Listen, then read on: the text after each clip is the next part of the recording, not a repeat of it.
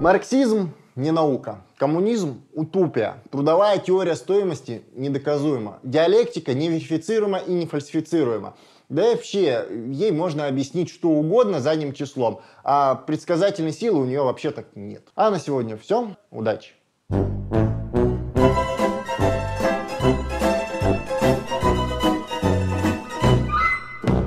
Часто ли вам приходилось слышать такое от классовых оппонентов? Да и фиг бы на самом деле с ними, но некоторые тезисы употребляют и те, кто себя относит к левому и даже коммунистическому лагерю. Как известно, в самом коммунистическом движении бардак. Бардак в идеях, бардак в теории, бардак в практике. Одни пытаются приплести к марксизму позитивизм, другие перечитывают Гегеля десятый раз. Кто прав, кто виноват и что делать. Этот цикл роликов ставит перед собой задачу обозначить марксистскую позицию на вопрос о том, что такое наука, что такое истина и почему практика критерий истины, а также почему нельзя подружить позитивизм и диалектику. Практика критерий истины. Почему? Что такое практика? Почему эта практика рассудит? Что это за аргумент такой? Что под этим понимают?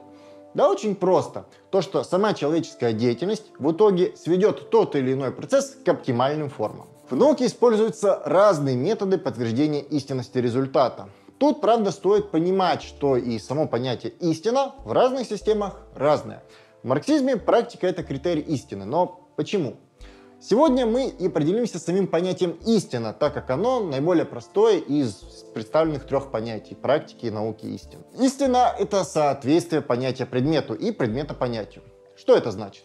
Это значит, что истина будет достижима тогда, когда мы построим такое понятие, которое будет с разных сторон соответствовать самому изучаемому предмету то же время, уже имея понятие предмета, мы можем сравнивать один предмет с другим, давая утверждение о том, что, ну, например, заяц — это не табуретка, и табуретка — не заяц.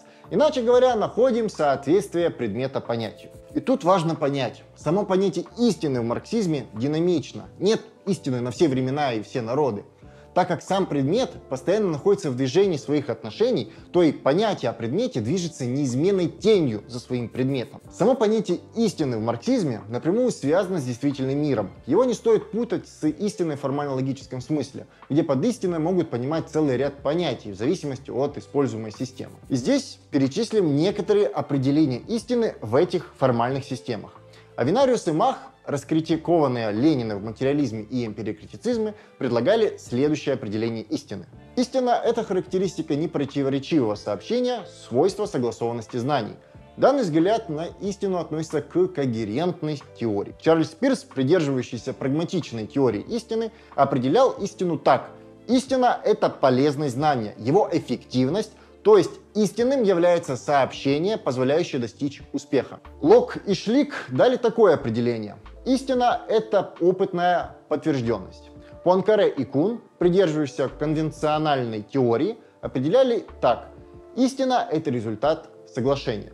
Да и в конце концов ряд мыслителей, например, Айер и Демид, выдвинули дефляционную теорию, по которой само слово «истина» является излишним. Проще говоря, истины нет, и цели ее нахождения субъективны, спекулятивны. В религиозном мышлении истина — это то, что совершается по догмам Писания. Мол, все уже придумано до нас, а наша задача лишь верно следовать заветам предков, не нарушая их, тогда это и будет истина. Как бы это странно ни звучало, но несмотря на то, что большинство марксистов вслед за Марксом определяют такие истину, как соответствие понятия предмету, но по факту в своих действиях, в своей практике, в своих высказываниях определяют ее как угодно, но только не так. Например, есть те, для кого показателем верности решения является больше просмотров на YouTube, больше подписчиков на канале. Это и есть подход, когда за истинность признается не то, что в действительности, а то, что принесло эффективность. Прагматичный подход. Стоит ли тут вообще говорить о том, что всякий эффект имеет свои условия, которые весьма изменчивы? А также стоит ли говорить о том, что уповая на эффект ограниченных показателей, мы теряем из виду ряд других показателей. Но есть в среде наших коммунистов и те, кто действует в русле соглашений, когда вместо построения понятия о действительности происходит процесс синтезации понятия из нескольких противоположных концепций. Сталин или Троцкий? Да какая разница? Согласимся, что спор устарел. В то же время третьи скажут, диалектика не нужна, покажите, как она работает на конкретном примере, чтобы верифицировать, фальсифицировать можно было. Бум!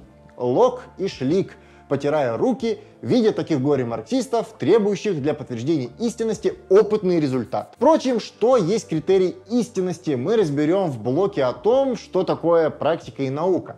Сейчас же сконцентрируемся на понятии истины как таковой, ее трактовках и ее формах и отношениях к ней. Ну, что же, как говорится, классическая проблема. Есть два стула в отношении истины. Догматики, те, кто утверждают о неизменности истины, и скептики, те, кто выдвигает сомнения в качестве принципа мышления, особенно проявляя сомнения в истинности истины. Философия и психология давно установили, что скептик — это всегда разочаровавшийся догматик, что скепсис — это обратная сторона догматизма. Это две взаимопровоцирующие позиции, две мертвых и нежизнеспособных половинки — на которые глупым воспитанием разрешается живой ум. Воспитание догматика состоит в том, что человека приучают смотреть на окружающий мир только как на резервуар примеров, иллюстрирующих справедливость той или иной абстрактно общей истины. При этом его тщательно оберегают от соприкосновения с фактами, говорящими в пользу противоположного взгляда – а пуще всего от чтения сочинений, доказывающих этот противоположный взгляд. Ибо если догматик упорствует, защищая одну половинку истины против другой половинки истины, не умея найти синтез противоположностей, конкретную истину, то в это же время скептик, также не умея этот конкретный синтез осуществить, по крайней мере, видит обе половинки, понимая, что обе они имеют основания и колеблется между ними. А вот живой, диалектически мыслящий ум не состоит из двух одинаково мертвых половинок, из догматизма и скептицизма, это опять-таки не просто механическое соединение двух противоположных полюсов, а нечто третье. Это третье соединение разумной, а потому твердой убежденности со столь же разумной, а потому острой самокритичностью. В глазах догматика это третье всегда выглядит как скепсис, а в глазах скептика как догматизм. На самом же деле это и есть диалектика, диалектика ума, способность отражать диалектику действительности. Логика мышления согласованная с логикой вещей. А вот какие бывают виды истин, а также что такое практика, рассмотрим чуть позже в следующих роликах. А на сегодня все. Задавайте ваши вопросы в комментариях, ставьте лайк, подписывайтесь на основной канал и на векторизацию, жмите на колокольчик, делитесь этим видео в соцсетях. Удачи!